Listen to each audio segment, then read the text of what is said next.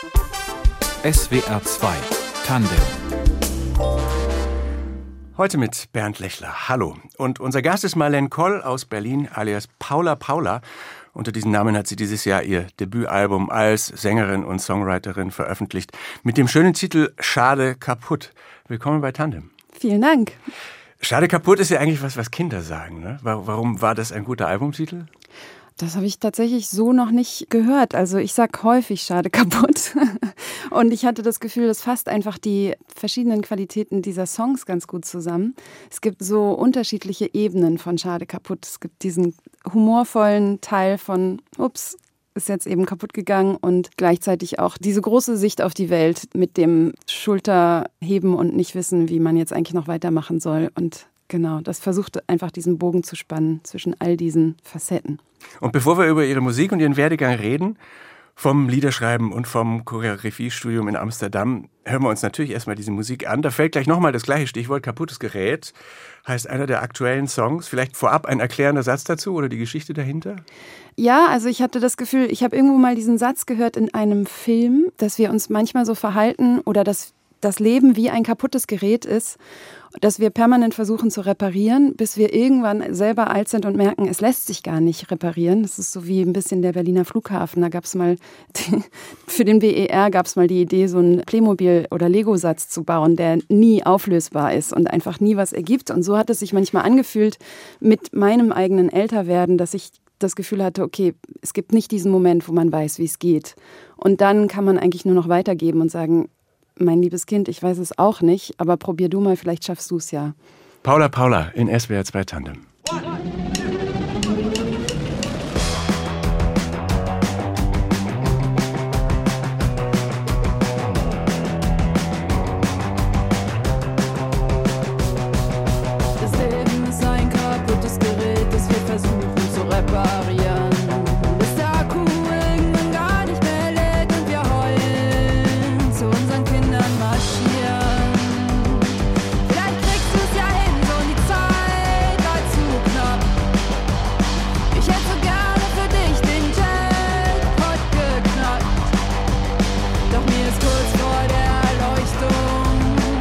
toi, Picasso.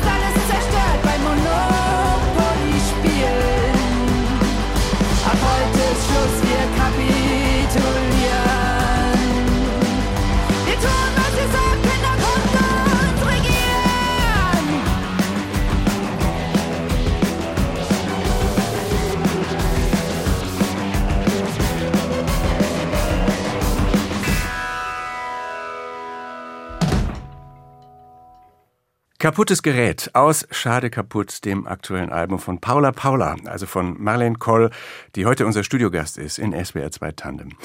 Das Album beginnt so mit Straßenatmo und dann hört man einen Obdachlosen, hat man das Gefühl, der sich immer mehr aufregt und es eskaliert dann so zu einem Streit oder zu so einem Wutanfall. Ist das echt? Haben Sie das in Berlin irgendwo mitgeschnitten? Ja, das ist tatsächlich vor meiner Haustür mehr oder weniger aus Versehen passiert, weil ich gerade dabei war, eine Songidee aufzunehmen und dann in diese Streitsituation geraten bin und nicht gemerkt habe, ich war auf dem Weg zum Elternabend, ich habe nicht gemerkt, dass mein Handy die ganze Zeit, mein Voice Memo die ganze Zeit weiterläuft. Dann wurde ich in diesen Streit verwickelt und war sehr aufgewühlt davon und bin dann nach dem Elternabend mit diesem Voice Memo nach Hause gelaufen und dachte, irgendwas muss ich damit machen. Und dann entstand dieser Song. Und ja. dieser Song, äh, der heißt Planeten, da geht es um ja, um die Großstadtbewohner oder vielleicht die Menschen überhaupt, die so in Distanz umeinander kreisen wie Planeten, ohne Film voneinander mitzukriegen, außer eben, wenn es kracht. Ist Ihnen die Welt zu anonym? Ich habe das Gefühl, sie wird manchmal ein bisschen anonym gelassen. Also in dieser Situation war es eben so, dass ich das Gefühl hatte, da sind zwei Menschen, die potenziell gerade sich nicht sehr willkommen und integriert in dieser Gesellschaft fühlen. Und die werden irgendwie alleingelassen und gehen dann natürlich aufeinander los, weil es immer bei marginalisierten Gruppen so ist, dass man anfängt untereinander sich zu bekämpfen, wenn alle nicht genug vom Kuchen abkriegen. Und das finde ich einfach sehr traurig. Also das führt dann eben zu schnellen Eskalationen und die müssten so überhaupt nicht sein. Wir haben ja weitaus genug immer noch. Das heißt, jetzt haben wir zwei Songbeispiele gehört. Wenn Sie jemand fragt, Songwriterin, aha, worüber schreibst du so? Haben Sie eine Antwort? Über alles, was mich bewegt. ja, kann ich gar nicht anders sagen.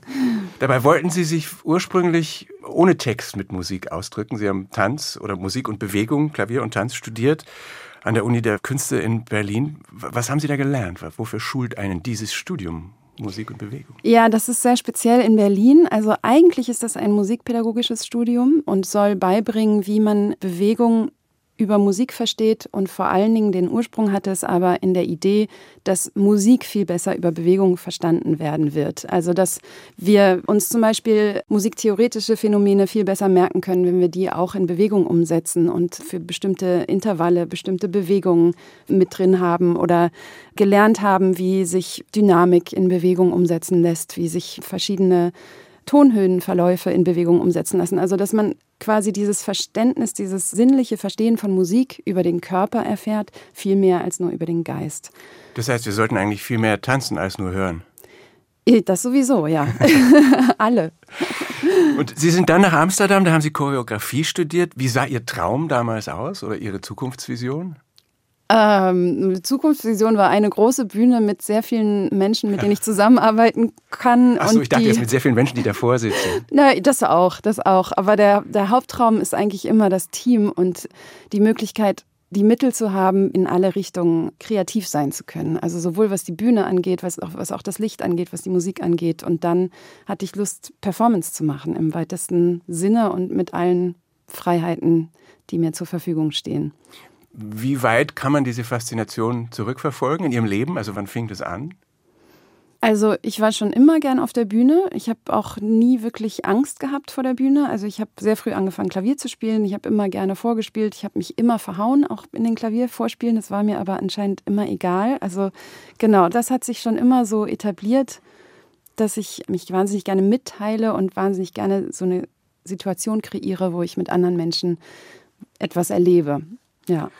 Das war jetzt, glaube ich, Amsterdam so vor 13, 14 Jahren und dann sind Sie schwanger geworden. Ist dann in dieser Branche sozusagen, wenn man tanzen will, ist das dann das Aus? Also Theoretisch nicht. Also es ist auch gerade in Amsterdam war ich sehr, sehr willkommen, auch mit meiner großen Kugel dann da das Studium weiterzumachen und dieses Jahr zu beenden. Die waren sehr, sehr offen, aber äh, ganz praktisch ist es einfach wahnsinnig schwer. Also ich war dann in der Situation, dass mein damaliger Freund das Hauptgeld verdient hat, weil ich eben direkt aus dem Studium kam und dementsprechend war ich nicht in der Lage, dann zu sagen, gut, aber zwei Tage die Woche habe ich bitte meine Ruhe und forsche weiter an meinen Tanzkünsten, sondern ich musste mich der Situation fügen und sagen, gut, wenn du das Geld nach Hause bringst, dann bleibe ich zu Hause. Und dementsprechend ist es dann fast unmöglich, kurz mal in ein Tanzstudio zu gehen und was zu entwickeln. Das hat mir dann quasi einfach den Strick gespannt. Zum Drüberstolpern. ja. Und mit was für Plänen oder was für Gefühlen sind Sie dann zurück nach Berlin? Also zum einen natürlich mit einer großen Neugierde, was diese Mutterschaft angeht. Das war trotz allem die ganze Zeit da und hat mir auch wahnsinnig viel Ruhe gegeben. Aber ich hatte ein große, ähm, großes Fragezeichen, was meine Karriere angeht. Und das hat mir sehr viel Sorgen gemacht. Also es war irgendwie sehr deutlich, dass ich nicht wieder zurück nach Amsterdam gehen können werde, um das Studium zu vollenden. Ich hatte überhaupt keinen Plan, womit ich Geld verdienen sollte. Ich hatte auch überhaupt keine Ahnung, wo ich künstlerisch wirklich hin will. Da war ich noch nicht fertig. Ja, und dann eben schlaflose Nächte und sehr wenig Zeit, um mal nachzudenken. Das war sehr schwer. Und wie kamen Sie dann auf die Spur, die sozusagen hierher jetzt geführt hat, als, wenn ich das richtig mitbekommen habe, semi-alleinerziehende Mutter mit künstlerischen Ambitionen? Ja, das hat eine Weile gedauert. Also wir haben uns sehr früh getrennt. Das heißt, es war auch sehr früh klar, dass ich selber Geld verdienen muss. Dadurch habe ich alles angenommen, was ich machen konnte. Ich habe musikalische Früherziehung, Seniorentanz und Klavierunterricht und alles, alles, was ich, ich habe irgendwelche ähm, Kreativtänze für Festivals gemacht, alles Mögliche und habe mich dabei aber ziemlich selber überrannt, beziehungsweise einfach so vollgestopft, dass ich nur noch im Hamsterrad war und jede Minute versucht habe, in Geld umzuwandeln und irgendwann hat sich ein Job aufgelöst. Ich habe gemerkt, ich schaffe das nicht mehr, ich habe nicht mehr genug Geld und das wird jetzt schwierig. Und dann hat eine gute Freundin von mir mir erzählt, dass sie beim Jobcenter war und äh, dass es da diesen Zuschuss gibt für selbstständige Menschen, die nicht mehr ganz genau das zusammenkriegen, was sie für die Miete brauchen. Und dann habe ich mich überwunden, mit sehr viel Mühe und sehr viel innerem Kampf, äh, mich mal diesem System zu nähern. Und was Sie dann da erlebt haben, da sprechen wir gleich drüber. Nach der nächsten Musik, das ist nochmal ein Song aus diesem aktuellen Album, das am Ende dieses Weges sozusagen stand. Der heißt Digitale Augen. Paula Paula in SWR 2 Tandem.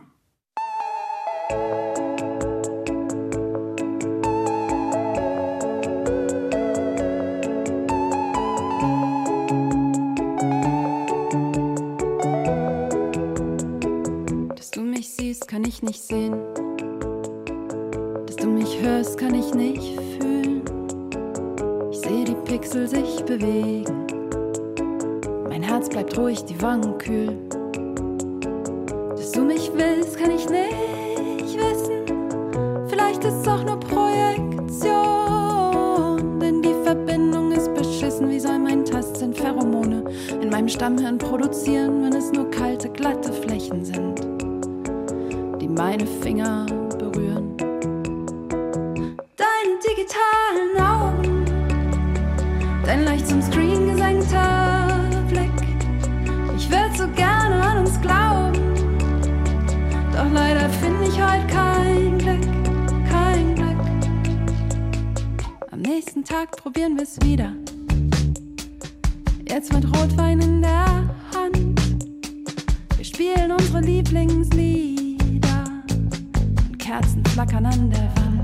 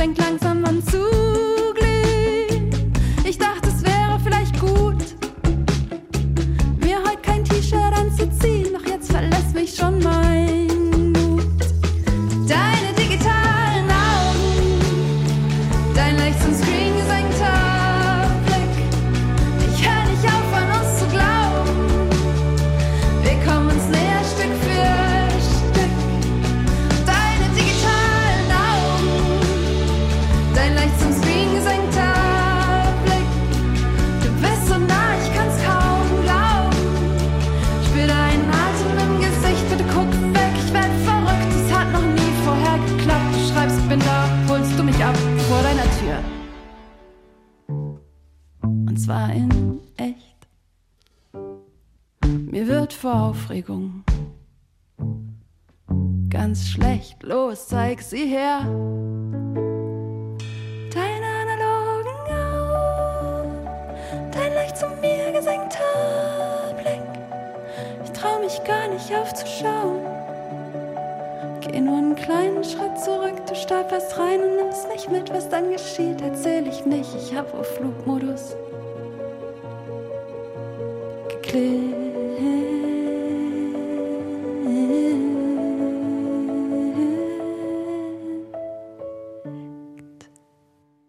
Digitale Augen. Paula Paula und die Sängerin und Songwriterin dahinter ist heute bei uns zu Gast in SWR 2 Tandem, Marlene Koll. Haben Sie mal versucht, via Zoom-Schalte zu flirten oder wovon handelt der Song? Ja, gerade? genau das. ich dachte zuerst, es geht vielleicht um den Sexroboter. oh, das habe ich noch nicht ausprobiert. Danke für den Tipp. Das heißt, ähm, ja, warum, warum einen Song dann drüber schreiben? Also was war der Punkt, ja, das war tatsächlich ein pandemiegeborener Song. Ich hatte das Gefühl, es geht wahnsinnig vielen Leuten so, nicht nur in Beziehungen, sondern auch in Familiensituationen, Freundschaften und so weiter. Und diese Frustration, die ich hatte, diesen Kontakt aufbauen zu wollen und immer wieder zu merken, wenn ich quasi meinem Partner in die Augen gucke, dann kann ich ihn aber gar nicht sehen, weil dann muss ich ja oben in die Kamera gucken und er hat dann diese schöne Illusion, dass ich ihn angucke, aber ich gucke ihn gar nicht an. Das war alles, hat mich alles fertig gemacht einfach. Das fand ich so traurig und so weit weg von dem, was ich eigentlich gebraucht hätte in dem Moment. Und ja, dann ist dieser Song. Aber Sie haben dem Song dann ein Happy End gegeben zumindest. Genau. Da treffen Sie sich ja dann noch richtig. Genau. Das Cello, das da gerade zu hören war, das spielen aber nicht Sie, sondern Christina Koropecki, Ihre wichtigste musikalische Partnerin, glaube ich. Was ist das für eine Zusammenarbeit? Ja, mit Christina habe ich tatsächlich meine aller, allerersten Songs angefangen zu spielen. Sie ist die erste, der ich überhaupt irgendwas vorgespielt hatte. Ursprünglich war die Idee, dass ich tanze und sie spielt Musik.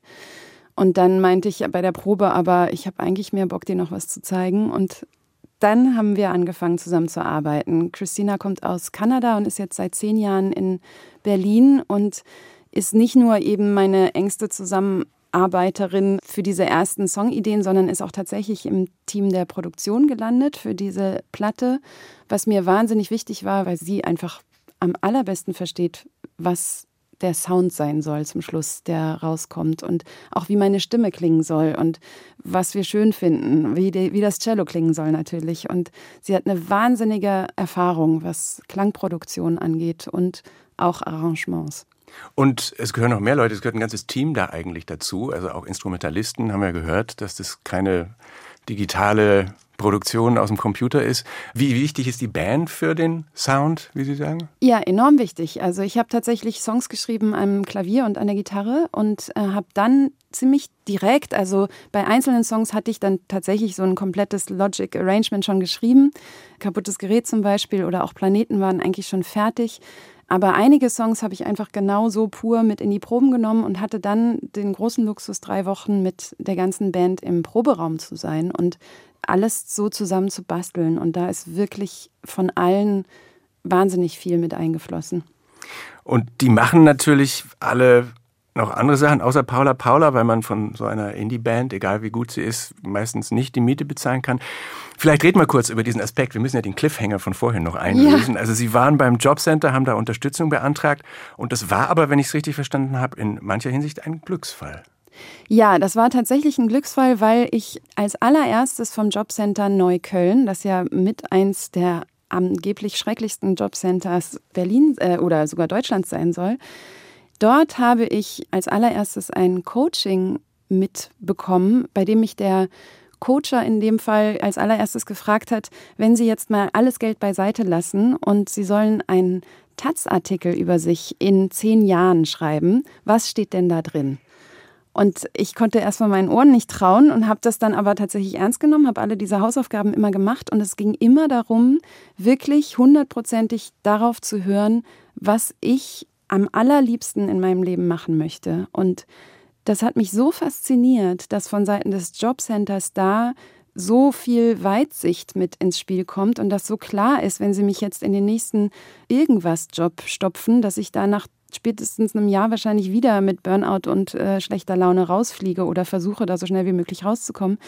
Und dass sie mich insofern so sehr unterstützt haben, auch in meiner künstlerischen Vision, die ja damals wirklich noch kaum Greifbares hatte. Und das hat natürlich geholfen, dass ich auch parallel gearbeitet habe und auch schon KlavierschülerInnen hatte und die ganze Zeit nicht zu 100 Prozent von denen abhängig war. Aber ja, das ist mir irgendwie immer ganz wichtig, das zu sagen, weil ich habe das Gefühl, da passiert schon auch sehr viel. Also Shoutout zum Jobcenter ähm, Neukölln. Zum Jobcenter Neukölln erstmal. Und was waren die konkreten Auswirkungen? Also wie hat er Ihre künstlerische Vision ganz konkret dann vorangebracht? Was war das Ergebnis? Ja, also im Prinzip einfach dadurch, dass ich die Zeit hatte, dass es okay war, auch von Seiten des Jobcenters, dass ich mir immer wieder mal einen Vormittag frei nehme, wo ich einfach anfange zu recherchieren, wo ich versuche, meine künstlerische Idee in Form zu bringen. Und ich musste natürlich auch irgendwie sagen, gut, ich habe jetzt hier dieses Konzert, darauf arbeite ich hin, ich habe angefangen, Songs zu schreiben, das ist jetzt mein Plan. Ich musste ganz detailliert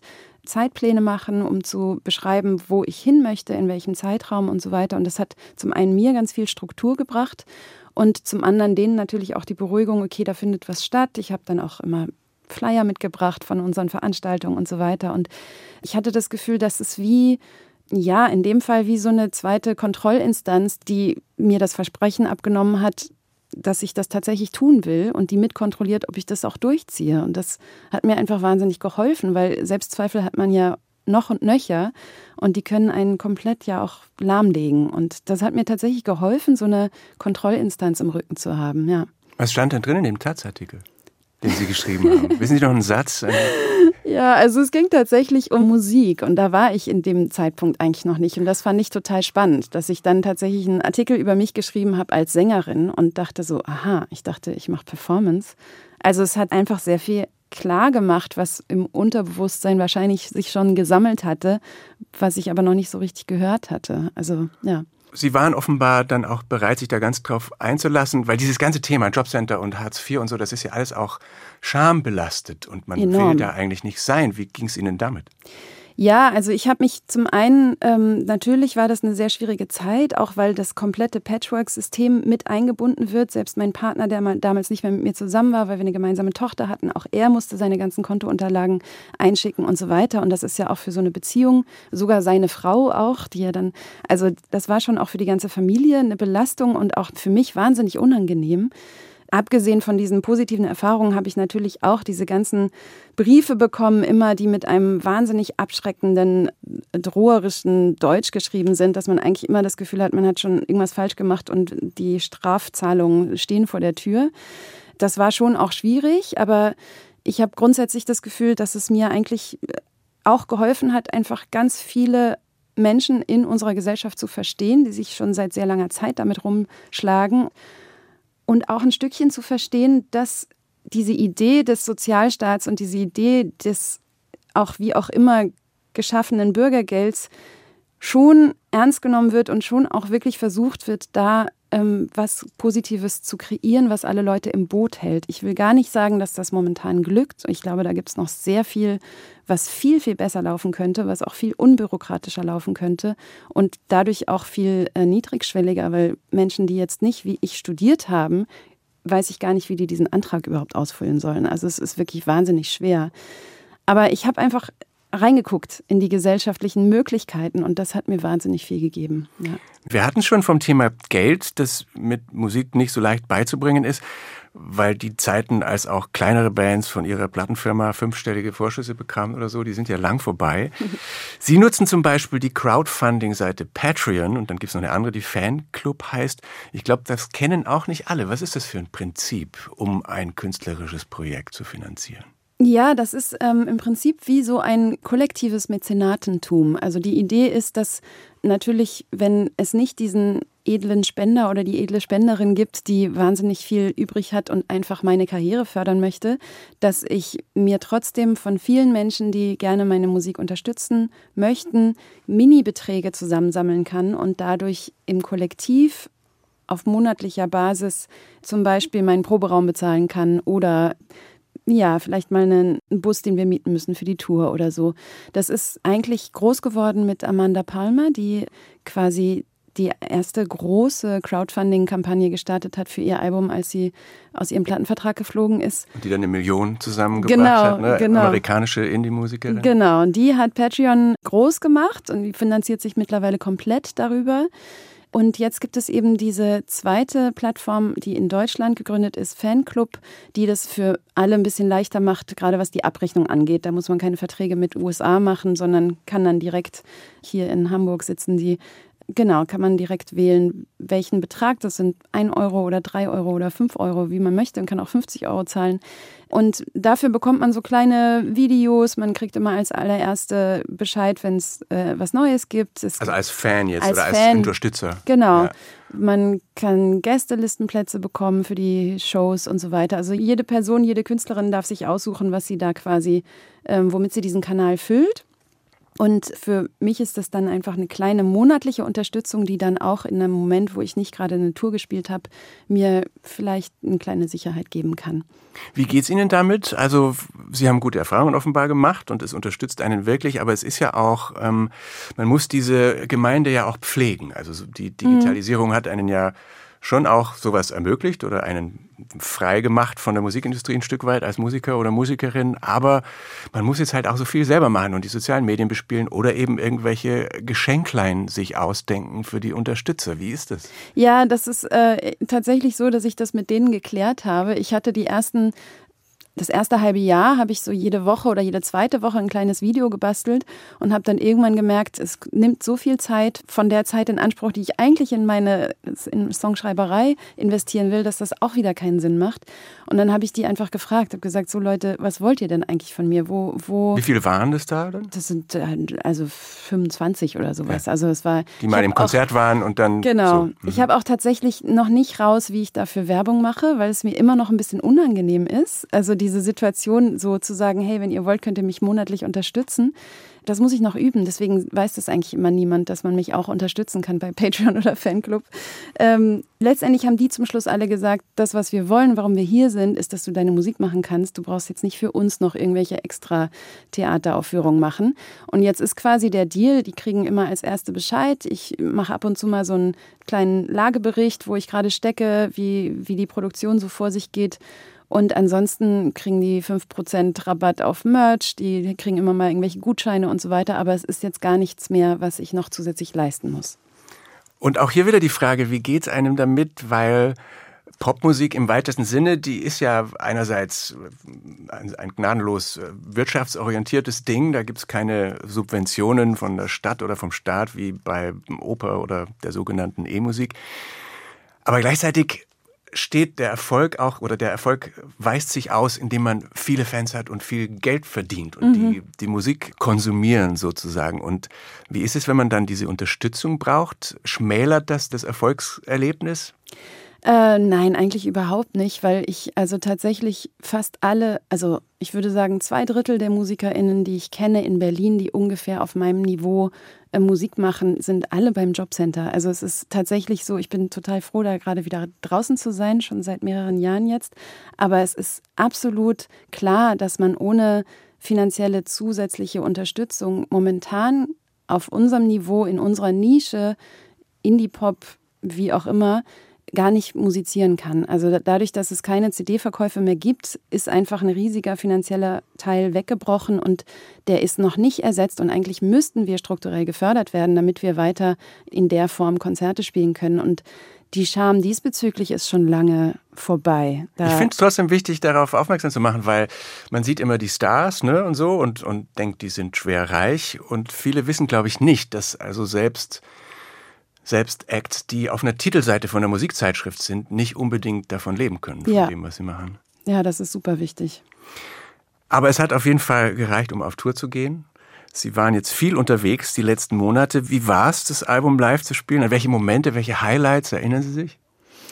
Oh, da gab es tatsächlich sehr viele. Also ähm, ich habe einfach eine ganz, ganz fantastische Band. Das ist das, was ich am allermeisten gemerkt habe, dass ich da mit Judah Förster, Gisbert zu Kniphausen und auch Daniel Freitag einfach eine ganz fantastische Kombo mit im Bus und auf der Bühne habe, die mit allen Wassern gewaschen ist und durch alle äh, Widrigkeiten mich mit durchgeschippert hat. Und Was Ähm, sind so die Widrigkeiten? Ach, jede Menge Probleme mit dem Auto, Stau. Wir hatten noch keinen Soundmenschen dabei. Das heißt, es ist auch wahnsinnig schwierig, immer mit den Haustechnikern zu arbeiten, die teilweise sehr langsam oder sehr schnell oder sehr laut oder mit einer sehr anderen Klangvorstellung arbeiten. Also da gibt es einfach sehr viel, was improvisiert werden muss, wo Erkältung? Erkältung jede Menge, natürlich. Genau. Also mal gibt es viele Leute auf dem Konzert, mal weniger. Auch das kann manchmal die Stimmung knicken. Und also das ist, da braucht man ein sehr gutes Team. Und das hat stattgefunden. Und die Leute sind einfach zum Schluss wahnsinnig da geblieben und immer mehr geworden und waren wahnsinnig berührt. Und das hat mich wiederum auch sehr berührt.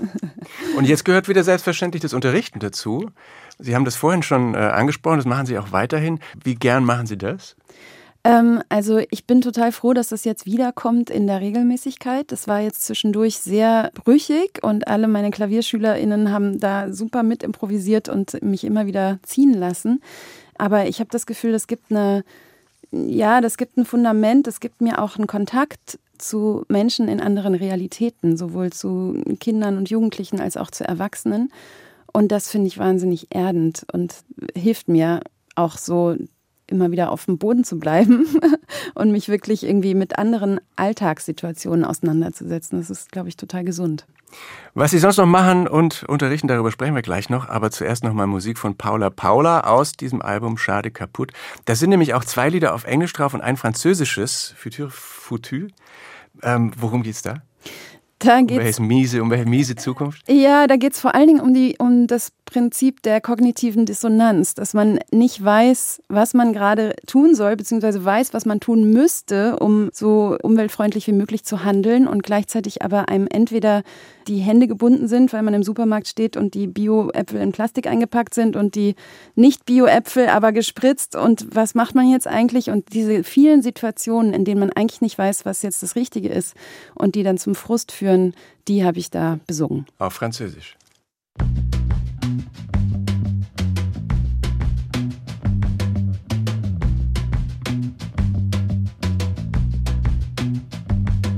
J'ai une brosse à dents bambou et je trie mes déchets.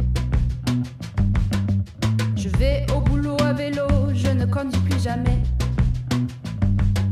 Mes légumes viennent du marché, je me passe du plastique.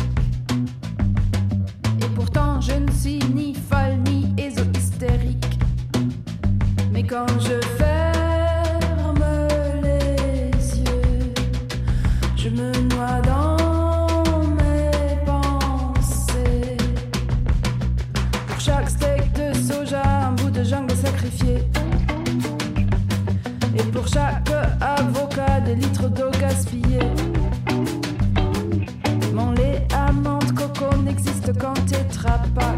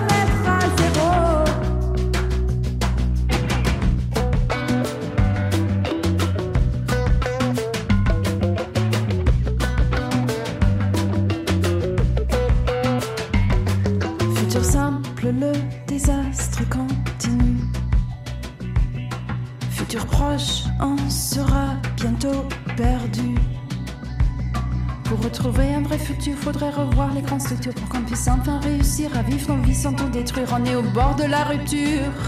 Faudrait agir, tout le monde descend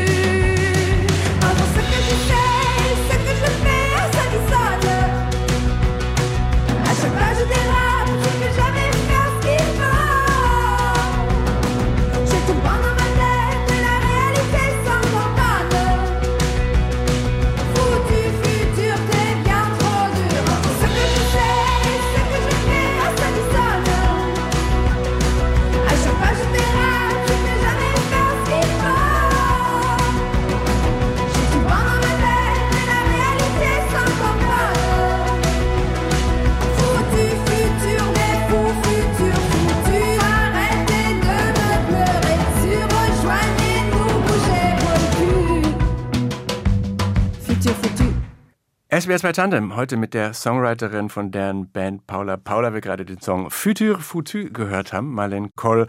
Was ist Ihre Verbindung zu Frankreich, weil ja auch Ihr Name französisch ausgesprochen wird? Ja, meine Mutter ist Französin und äh, genau, das, dadurch ist meine halbe Familie eben französisch. Wir sprachen eingangs von Ihrem Tanz- und Choreografiestudium oder Studien. Welche Rolle spielt der Tanz heute noch in Ihrem Leben?